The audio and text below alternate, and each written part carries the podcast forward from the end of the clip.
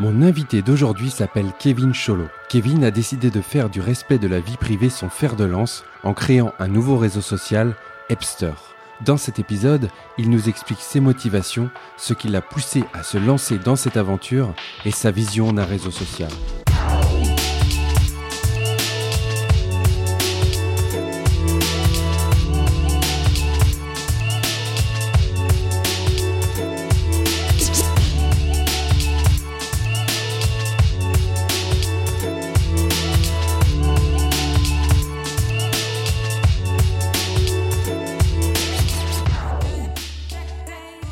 Alors, bah, bonjour Kevin, merci beaucoup d'avoir accepté mon invitation. Kevin, tu es le, fondateur et CEO du, réseau social Epster. Oui. C'est un nouveau réseau social en fait qui, euh, d'après ce que j'ai compris, allie respect de la vie privée et euh, style euh, vintage. Est-ce que je peux juste te demander de te présenter rapidement, sans aller trop dans le détail, puis ensuite on va essayer de creuser un petit peu si tu veux. Alors moi c'est Kevin Cholo, donc je suis le dirigeant d'Epster, mais j'ai la fonction de web designer au sein d'Epster. Donc euh, j'ai créé ma boîte à 24 ans. Euh, je fais partie de l'incubateur de start-up euh, Lavallois, LMT. Et actuellement, ça fait deux ans que la société existe et un an que Epster est en version bêta disponible pour le public. Est-ce que tu peux juste nous dire un petit peu, nous expliquer ton parcours et, ce qui t'a poussé à, créer un, nouveau réseau social carrément? Je, crois que l'idée, ça t'est venu déjà depuis un petit moment, mais tu l'as concrétisé que, que là récemment, qu'il y a deux ans, c'est ça? En fait, moi, j'ai commencé à bosser euh, sur euh, Epster en 2013. À la base, moi, j'avais supprimé mon compte Facebook assez tôt en 2010. Et euh, je me suis dit à l'époque, c'est pas un problème parce que des réseaux sociaux, il y en a des centaines sur le marché. Et en fait, en trois ans, j'en ai essayé pas mal. Et en fait, j'ai jamais réussi à trouver une alternative directe à Facebook. Si on prend Instagram, Snapchat, Pinterest, on est vraiment sur de la photographie. Twitter, c'est l'actualité. Medium, Tumblr, après, on est plus sur du blogging social. Mais un réseau social entre amis comme les Facebook et l'été avant Friendster ou MySpace, il y en a plus aujourd'hui. C'est Facebook le leader. Donc euh, en 2013, en fait, euh, j'ai commencé à travailler. en fait, c'était juste un sujet de web design parce qu'à la base, moi, j'étais étudiant en droit, mais j'étais un passionné de web design. Et du coup, pour m'entraîner en web design, en fait, je me suis dit, bah, comme j'arrive pas à trouver d'alternative à Facebook, je vais m'entraîner à faire un nouveau design, un nouveau, ah, bah, un nouveau réseau social conçu comme une alternative à Facebook. Et j'ai montré euh, les maquettes graphiques que j'avais faites à pas mal d'amis de la fac. tout le monde trouvait ça génial, mais bon, après ça, c'est les amis de la fac. Tout ce que vous faites, c'est génial pour eux. Euh, mais euh, du coup, l'été, j'avais un job étudiant euh, à Osgore et du coup, je, je, rencontrais énormément de jeunes que je connaissais pas. Et là, je, je leur montrais mes maquettes graphiques et eux, ils trouvaient ça aussi pas mal. Et là, je me suis dit, il y a peut-être quelque chose à faire. Donc, j'ai continué à travailler sur le projet et je m'étais laissé à peu près une deadline de 3 ans. Je me suis dit, si en 2016, je vois toujours pas d'alternative sur le marché, ben, je créerai ma boîte le jour des 40 ans d'Apple, le 1er avril 2016 étais étudiant, tu, je veux dire par exemple, euh, c'est le soir, tu, tu bossais sur ton. Voilà, à la base c'était du web design, pas forcément sur Webster, mais j'en faisais euh, le soir chez moi, le week-end, pendant les vacances, c'était vraiment une passion. C'est un, une sorte de side project quoi que tu avais euh, finalement. Enfin, tu considérais ça comme ça. Tu disais, je vais quand même au bout d'un moment le, lancer. Enfin, tu disais. En fait, c'était plus l'avis des utilisateurs. Je voyais de, de, plus en plus que les utilisateurs en avaient marre de Facebook. Mm. Et à côté, quand je montrais moi mes maquettes, tout le monde trouvait ça très intéressant, Webster. D'accord, ok, ça marche. Mais tu dis que tu as, quitté Facebook déjà en 2010, tu t'étais inscrit, enfin, tu t'étais inscrit combien de temps plus tôt Moi, je m'étais inscrit en 2006, c'était encore en anglais quand je me suis inscrit en. Donc, dans les tout débuts, presque. Euh, ça, ça s'est ouvert en 2004 euh, en France, et ça c'est euh, c'est en 2006, vers la fin d'année, je crois, ils ont mis en mmh. français. Mmh. Mais dans mes amis, j'étais le tout premier, donc j'étais à peu près 4 ans sur Facebook. Et qu'est-ce qui a fait que ça te plaisait plus en fait?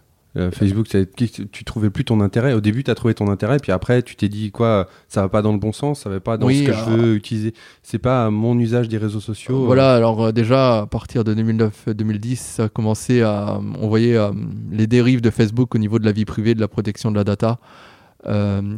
après, on veut, avec tout le monde à la, à la, fac et tout, on commençait à avoir plus de 300, 400 amis, ça ressemblait à rien en fait au niveau euh, en fait de son profil. En fait, il n'y a plus vraiment de confidentialité.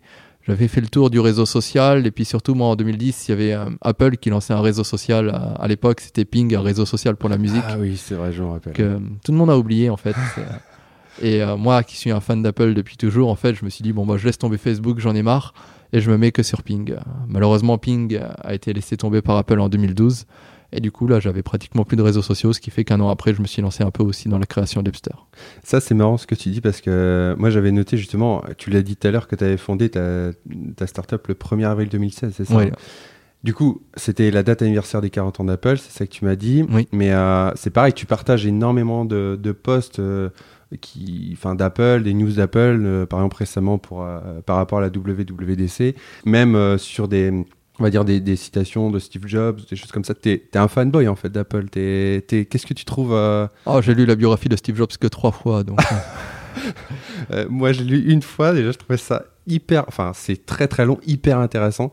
Mais trois fois, c'est ouais, c'est énorme, quoi. Oui, moi j'adore en fait, ce que j'adore chez Apple, c'est surtout euh, le départ d'Apple au début des années 80. En fait, c'était la petite start-up face au géant IBM, qui était la première capital- capitalisation mondiale à l'époque. Et tout le monde disait à Steve Jobs, mais non, mais tu vas jamais réussir à concurrencer IBM. Et aujourd'hui, c'est Apple qui est la première capitalisation mondiale. Un milliard de bénéfices par semaine, c'est c'est immense. Et euh, le monde technologique évolue tellement que le leader d'aujourd'hui sera la boîte oubliée de demain. Si euh, je prends même dans le milieu de la téléphonie, tout le monde avait un Nokia et BlackBerry il y a 10 ans. Maintenant, ils sont inexistants. Si je prends le, le premier réseau social numéro 1 qui était Friendster entre 2002 et 2004, ils ont eu jusqu'à 100 millions d'utilisateurs. Maintenant, on va voir un jeune et on dit Tu connais Friendster? Ouais. Non. Non, moi Donc, je connais euh, pas non plus. Voilà. Parce qu'ils se sont fait dépasser par MySpace et Facebook. Mais ça se trouve, dans 15 ans ou 17 ans, on ira voir un jeune et dit Tu connais Facebook? Il Ouais. dira non, quoi, pas du Ouais, tout. parce que quand on regarde un petit peu ta, ta, ta photo de couverture, notamment sur, euh, bah, sur Hipster ou même sur Twitter, c'est Mm. vraiment c'est clair pour toi. C'est euh, euh, donc je sais plus par quoi ça commence, mais en tout cas t'as Friendster, Friendster, MySpace, MySpace, ouais. Facebook et puis Epster, j'ai mis Ouais. après. Donc t'es- mais euh, je sais pas, moi ça, ça m'impressionne en fait parce que t'es, enfin t'as pas l'impression que c'est David contre Goliath un petit peu, t'es, t'es quand même, enfin euh, moi je suis assez d'accord avec toi. On est, enfin j'ai quitté Facebook aussi, je suis plus dessus Mm.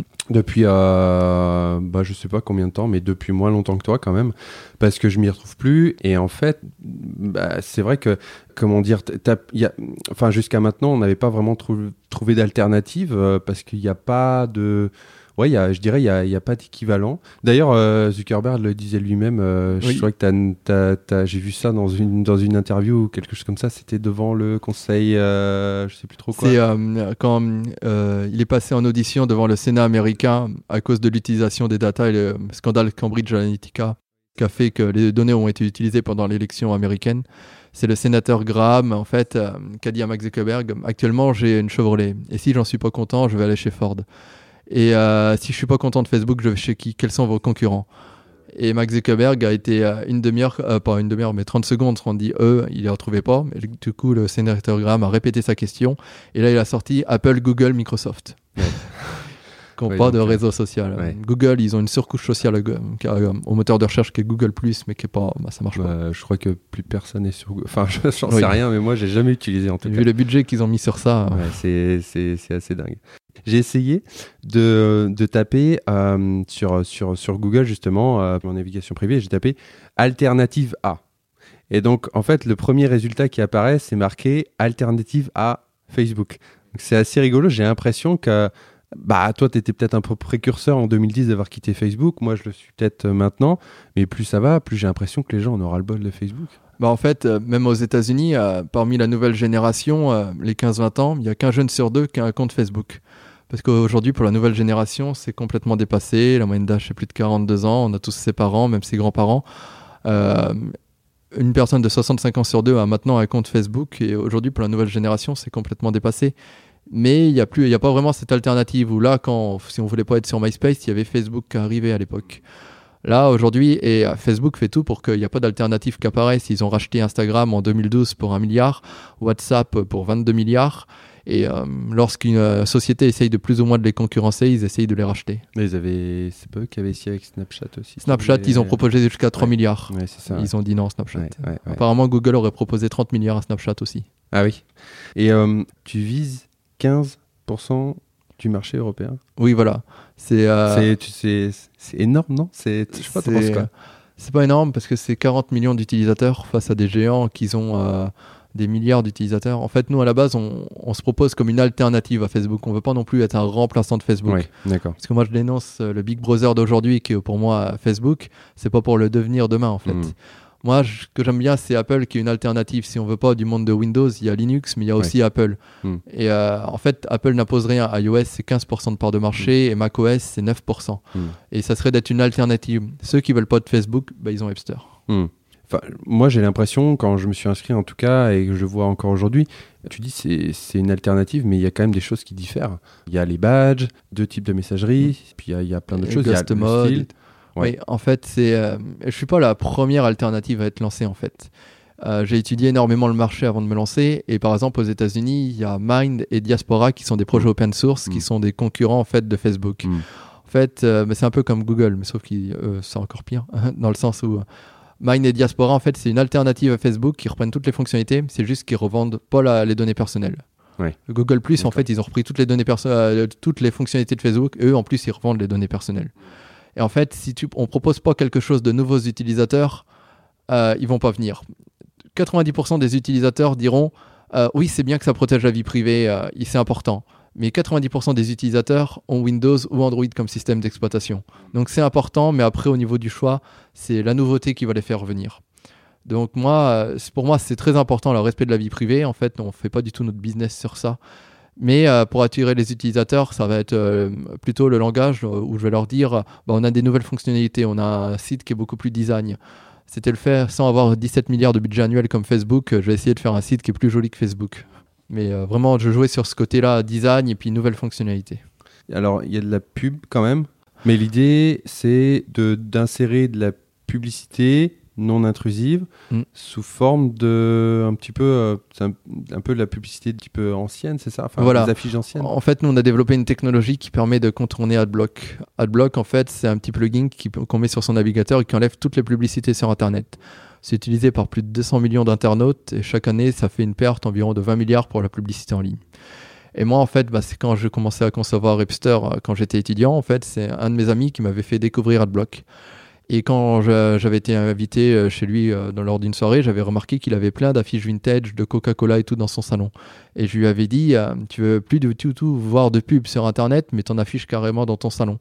Et il m'avait dit, ah, ah ouais, mais celle-là, elle est géniale, elle est vintage, elle est agréable à voir, c'est pas dérangeant.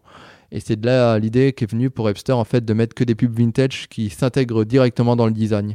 Et derrière, on a intégré une technologie qui permet en fait de contourner AdBlock. Quand on revend pas du tout les données des utilisateurs, c'est pas si difficile que ça de contourner AdBlock.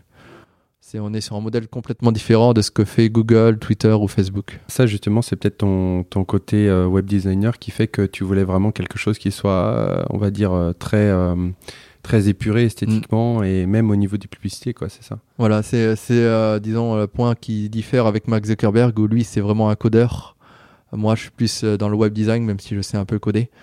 Et euh, lui, d'ailleurs, euh, il n'a pas cherché à faire euh, un design superbe pour Facebook, en fait. Je sais pas si tu sais pourquoi Facebook est que bleu et blanc. non vas-y raconte ça En m'intéresse fait, c'est parce que Mark Zuckerberg est daltonien et c'est les deux couleurs qui voient le mieux, c'est le bleu et le blanc. d'accord ok Donc, il impose sa vision du monde à tout le monde. Il Ouais. s'en fout, les Ouais. autres, ce qu'ils voient, pour lui, c'est sa vision qui Ouais, il a fait son truc à lui et Voilà. puis après Pour lui, la vie privée, c'est pas important. Il a dit dans une interview que c'était un reliquat du passé, la vie privée. hmm, Donc lui, ça le dérange pas de revendre les données de tout le monde. D'accord Par ok. contre, ses données à lui, par contre, ça, ça le dérange si on, si on, les- si on y touche. Ok. Et euh, justement, dans, dans la présentation de Debster, tu, tu insistes que sur, sur le fait que les photos, par exemple, ou même les vidéos, enfin Mm. le reste, ça reste la propriété d'utilisateur. Est-ce que tu crois que justement les utilisateurs de, de Facebook ou, ou autres sont conscients en fait de l'importance que ça peut avoir sur, euh, sur la vie privée Euh, Je sais pas, qu'est-ce que tu peux dire euh, aux gens éventuellement qui nous écoutent, ils sont peut-être deux ou trois, qui, qui, par rapport à ça en fait, euh, aujourd'hui, quand vous postez une photo sur Instagram ou Facebook, Instagram appartient à Facebook, euh, en fait, ça devient la propriété du réseau social. En gros, si euh, ils Je ont veux dire, ils, ils ve- ils peuvent les utiliser comme ils veulent, quand voilà, ils veulent, s'ils ont envie sans ton autorisation. voilà, si dans la rue ils ont envie d'afficher partout dans les abribus ton visage pour une pub pour un shampoing, par exemple, ils ont le droit, ils ont les droits à l'image. Et euh, c'est terrifiant quand c'est ça. Alors ils disent ouais, on l'utilisera jamais, mais pourtant ils s'accordent le droit de l'utiliser, Ouais. d'utiliser l'image. Je veux dire, euh, nous, on- si on va jamais faire ça, bah, on va pas s'accorder ce droit-là. Et on dit dans ce cas-là, ça reste vos photos. Je veux dire, euh, eux, ils font ça pourquoi? Parce qu'ils ont le droit de revendre les photos après à des géants chinois comme Huawei, Oppo, Lenovo. Mm. Ce qu'ils ont fait en fait. Mm. Le Mm. scandale est tombé il y a quelques jours à ce niveau-là. Et euh, moi, j'ai vu que, je sais pas si tu as entendu parler, il y a un autre réseau social qui, avait, qui a fait un peu le buzz là, ces derniers temps. Je sais pas si Véro. Ouais, c'est ça, Véro. je sais pas, t'en penses quoi? T'as essayé? Moi, je, je me suis même pas inscrit je j'ai- même pas intéressé euh, plus que ça. J'ai essayé. Alors déjà, il n'y a aucune nouvelle fonctionnalité. Ils sont partis sur un nouveau design. Genre, on peut poster des photos, des liens, des articles. Euh, et surtout, en fait, c'est une grosse arnaque dans le sens où ils ont communiqué comme quoi ils respectaient la vie privée. Mais c'est pas du tout vrai. Ils récupèrent toutes les données. Ils ont le droit de les analyser comme ils veulent.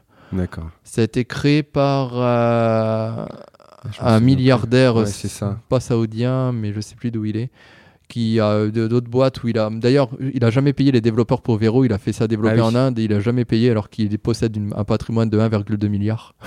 D'accord. Et euh, il a payé énormément de youtubeurs, en fait, euh, d'in- d'influenceurs, d'instagrammeurs pour dire allez sur Vero. Ce qui a fait que tout de suite, en fait, il y a eu beaucoup de monde qui y ont été. Oui. Et euh, il y a certains influenceurs, euh, des youtubeurs, qui en fait ont lu après les conditions d'utilisation Oui. et qui ont dit au final à leurs abonnés finalement désinstaller l'appli. Je suis Mm. désolé de vous l'avoir conseillé, c'est vraiment nul. Ah oui, carrément. C'est en gros, allez-y, allez-y, allez-y, c'est hyper bien. Et puis après, euh, Voilà. non, non, c'est pas bien quoi. Mais les influenceurs, quand on a l'argent, c'est facile de les avoir. Plus Mm. difficile quand on l'a pas. Bah oui, oui, je comprends. Et, Mais pour l'instant, nous, on arrive à toucher les petits influenceurs, les blogueurs qui nous font des articles plutôt sympas sur le net, qui trouvent le projet intéressant. Bah, à partir du moment, je pense, je sais pas, c'est c'est une démarche qui est, euh, on va dire, euh, sincère dans le fonctionnement. Je veux dire, ils trouvent euh, le, le, le- le- on va, j'allais dire le produit, c'est pas vraiment un produit, mais en tout cas le, Le service. le, le service, voilà, merci. Le service intéressant, euh, je, je trouve ça, je trouve ça vraiment bien que ça puisse se diffuser de cette manière-là, parce que du coup, c'est, c'est, euh, je pense que c'est une des méthodes maintenant qui marche le mieux, parce que justement, euh, comment toi, et puis je dis tout le temps toi, mais en fait ton équipe aussi, Mm. euh, s'y prend pour essayer de, euh, justement, de, de, de changer, on va dire, les habitudes. euh, Tu vois, moi, moi, je vais, si je parle d'Epster à, à quelqu'un et, de- et de le convaincre de venir et de quitter Facebook, il va pas le faire comme ça, tu vois. Mm. Est-ce que, je sais pas, quand tu t'y prends, comment ton équipe s'y prend? En fait, ça déjà, on a remarqué qu'on a une base d'utilisateurs qui est assez active sur Appster. Et en fait, le point commun de ce- tous ces utilisateurs, c'est qu'ils n'ont pas Facebook. D'accord. Donc, euh, c'est pour ça qu'on vise après euh, la nouvelle génération qui, eux, n'ont pas encore de compte. Quand je dis nouvelle, c'est surtout les 16-25 ans. Il y en a qui ont décidé de ne pas être sur Appster, euh, de pas être sur Facebook et plutôt euh, d'aller sur Appster. Mais pour la nouvelle génération, pour, bon, on va pas dire l'ancienne parce que les 25-35 ans sont pas anciens, mais ou même les 45, il y a des personnes de 40 ans sur Appster aussi. Mais euh, c'est surtout en fait euh, après le monde attire le monde. C'est euh, vraiment c'est quand on commencera à faire un gros coup de com que ça vivra vraiment le réseau social, que en fait les gens viendront d'eux-mêmes en fait. Mm. Mais il y a une étape clé, il faut avoir un, un minimum d'utilisateurs. Même quand on voit sur Twitter, il y a 40% des comptes qui n'ont jamais tweeté en fait. Oui. Et il y a aussi cette habitude-là, le, moi, le syndrome Facebook comme j'appelle. J'ai un ami Thomas qui, que j'ai vu le- récemment et que je lui ai dit bah, bah alors t'en penses quoi d'Epster et tout? Il dit bah j'y vais tous les jours, c'est génial et tout. Et le soir du coup je vais voir sur son profil qu'est-ce qu'il a mis et il a jamais rien mis. Hmm. Du coup je l'appelle et pour lui dire bah t'as trouvé l'idée géniale mais t'as jamais rien posté. Et il me dit ah non mais ça fait trois ans j'ai plus jamais rien mis sur Facebook en fait. Oui. C'est qu'aujourd'hui il y a beaucoup de personnes qui sont suiveurs sur les réseaux sociaux, c'est-à-dire qui viennent pour consulter de l'info mais Mm. qui postent plus en fait. Et c'est là où vraiment il faut qu'on trouve des utilisateurs qui par passion, vu que nous on est euh, vraiment euh, en lien avec les passions, puissent euh, poster régulièrement du contenu comme ça. Et je pense qu'avec les paramètres de confidentialité, au fur et à mesure, les gens vont se remettre à poster.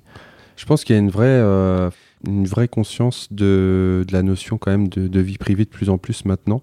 Par contre, il y a quelque chose que j'ai toujours pas réussi à faire, c'est switcher, euh, par exemple, de, de Google à, à Quant, par exemple. Alors, Mhm. Je sais pas si tu veux, si tu sais où je veux en venir, mais Ouais. j'ai lu que avais, tu avais un partenariat. Enfin, je sais pas si on peut en parler. Tu avais peut-être un partenariat. On où- va, on va avoir un partenariat peut-être. C'est- on a un rapprochement avec Quant, vu qu'on est sur la même ligne.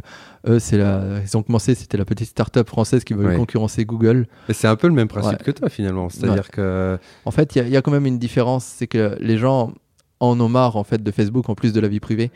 Les Google, euh, Google est encore très efficace. C'est- très efficace en fait. C'est juste le côté vie privée qui est embêtant avec Google.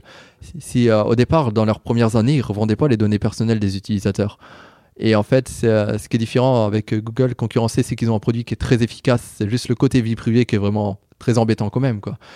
Facebook, euh, là où Facebook, euh, les gens, ça devient complètement inefficace. Le fil d'actualité, c'est que de la pub, on voit même plus l'actualité. Oui, c'était recentré vraiment, euh, là, il y a, y a quelques temps, vraiment. Enfin, tu avais l'impression que c'était un mur de peut-être d'informations tirées de, de journaux, des choses comme ça. C'était, on voyait même plus ouais, les, les, mises à jour de, des profils des gens, mm. des choses comme ça. Donc il y avait beaucoup moins. J'ai l'impression qu'il s'est un petit peu changé là depuis. Après, mais... moi j'adore. Comment après, c'est vrai qu'aujourd'hui, ils n'ont pas encore un, un moteur de recherche aussi efficace que Google. Mais c'est normal, je veux dire, ils ont des milliards de budget, euh, Google. Quant, même s'ils ont levé l'année dernière 50 millions, c'est une goutte d'eau, 50 mm. millions pour mm. Google. Oui, on n'a même pas expliqué ce que c'était Quant, mais peut-être juste tu peux expliquer en, en quelques En, en fait, Quant, c'est euh, exactement la même fonctionnalité que Google. En fait, c'est un moteur, de recherche, qui ne vous trace pas du tout. Donc, euh, en fait, ils vont pas du tout en fait utiliser vos données personnelles pour faire de la publicité et puis vous tracer. En fait, ce qui fait peur avec Google, c'est que c'est pas simplement Google, c'est qu'en fait, ils ont aussi Gmail, ils ont aussi YouTube, ils ont énormément, ils ont Google Photos, ils ont accès à toute votre vie. Maintenant, avec la domotique, ils ont accès à combien vous mettez de température chez vous, à niveau électricité, vous êtes dans quelle pièce et tout. C'est ça qui fait peur, en fait. Mmh, avec les assistants vocaux aussi maintenant. Oui, voilà. Euh, les enceintes connectées, etc. Mais Quant va s'améliorer avec le temps, en fait. C'est juste une question de budget aussi à ce niveau-là pour lutter contre les géants américains voilà, nous, chez Epster, on est 7. Euh, chez Facebook, euh, ils sont 17 000. Bah oui, c'est deux poids, deux mesures. Et euh, alors, il y a un truc que tu m'as, dont on a parlé par message. Tu m'as dit que tu allais bientôt participer à l'Open Book Challenge. Est-ce que tu peux juste peut-être nous expliquer en quoi ça consiste et ce que c'est? Oui, bah, c'est Jason Calacanis, qui est un investisseur américain assez connu. Bah, D'ailleurs, il tient un podcast qui est très suivi sur iTunes et euh, qui a lancé un concours parce que lui, il en a marre de Facebook. Et euh, il a gagné pas mal d'argent parce qu'il fait partie l'un des premiers investisseurs de Uber, mm. qui a été très, euh, très hautement valorisé. Et en fait, au mois de mars, il dit j'en ai complètement marre de Facebook et du coup, je vais lancer, je vais essayer de trouver une alternative et le financer. Mm.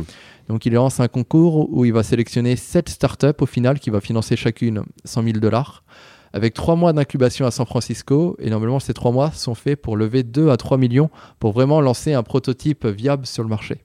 D'accord. Mais euh, du coup, ça se passe comment? Tu déposes un dossier, c'est ça? Voilà, nous, on a déposé un dossier euh, au mois de mars. Quand j'ai vu ça tout de suite, même j'ai plein d'amis, il faut que tu participes, c'est bah toi l'alternative à Facebook.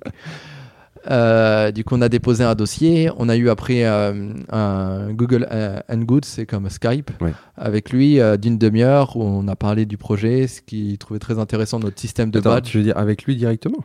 À quelqu'un de son employé. Ah oui, d'accord, ok. parce qu'il a son propre incubateur, comme ici, là, on est à l'incubateur mm. de Laval. Ben, lui, mm. il a un incubateur à San mm. Francisco. donc sur le projet, c'est lui, il a regardé les dossiers. Après, il a fait, il a, il a vu que lequel allait, allait avoir 30 minutes d'interview. Puis, euh, donc, euh, le concours n'est pas encore fini, c'est jusqu'au 15 juin. D'accord. Donc, euh, il y a encore des startups qui peuvent postuler.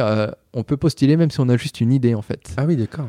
Bah, c'est là-bas aux États-Unis, on a vu comme Kevin Systrom qui en 2010 a eu l'idée d'Instagram, il a été voir des investisseurs, il a eu 500 000 dollars pour développer et lancer le projet.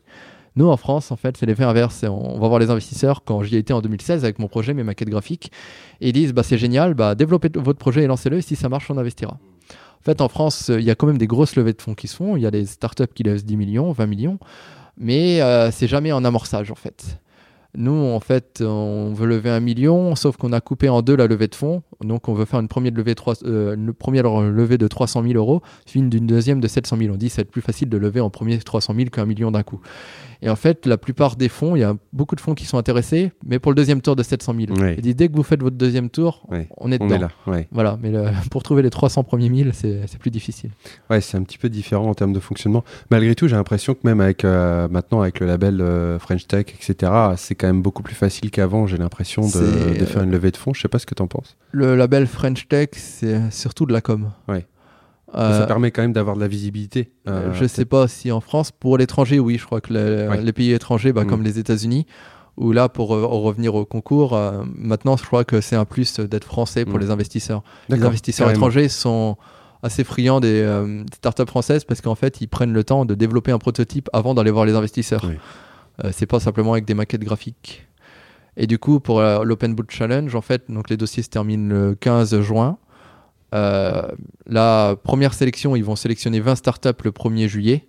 Donc, ils vont étudier avec elles le potentiel en fait euh, du projet pour au final en sélectionner que 7 le 30 septembre qui partiront à San Francisco. Bon, ça marche. Bon, bah, on va, on va souhaiter bonne chance à Hipster Oui. euh, par rapport à ça. Alors, ouais, je pense qu'on a à peu près, euh, à peu près fait le tour. euh, en tout cas, des questions. Enfin, ça pourrait durer, je pense, des heures et des heures, mais je pense qu'on a été assez synthétique.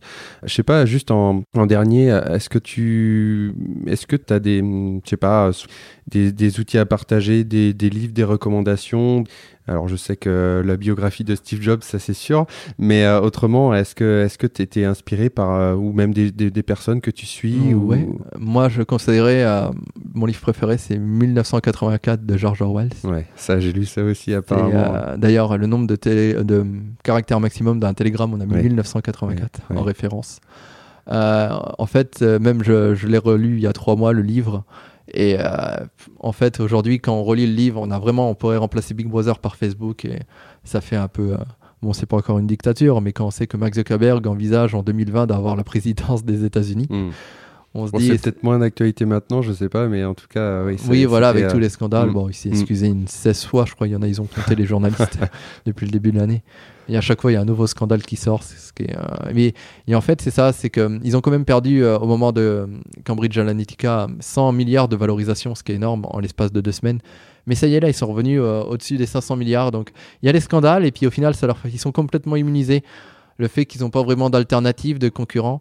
Mais là, ils sont en train de tomber peut-être sur le coup de la loi où ils ont, où, aux États-Unis où on n'a pas le droit d'avoir euh, leur loi antitrust sur les monopoles. Donc euh, peut-être ça les arrangerait d'avoir un concurrent, je sais pas. Donc, C'est pour ça qu'on y va un peu franco au niveau de la com contre eux.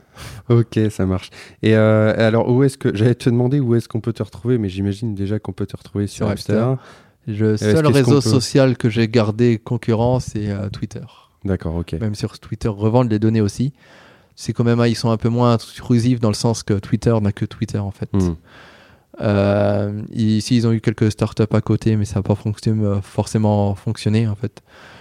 Euh, comme Periscope, même si je sais plus si encore Periscope est encore actif ou ils l'ont Hmm, fermé complètement. Pas, ou en tout cas, maintenant, je crois que c'est intégré à Voilà, où Twitter. ils l'ont intégré si Ça directement. s'appelle toujours Periscope, ouais, je sais pas.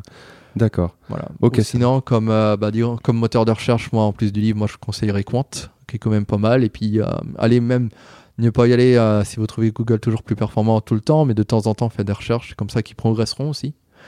Euh, en navigateur internet, je conseillerais Brave. Je sais pas si beaucoup de gens ont Brave. Moi, ça me fait, dit rien. C'est. Un navigateur, c'est une start-up californienne qui a lancé un navigateur en fait euh, qui protège la vie privée avec des bloqueurs intégrés.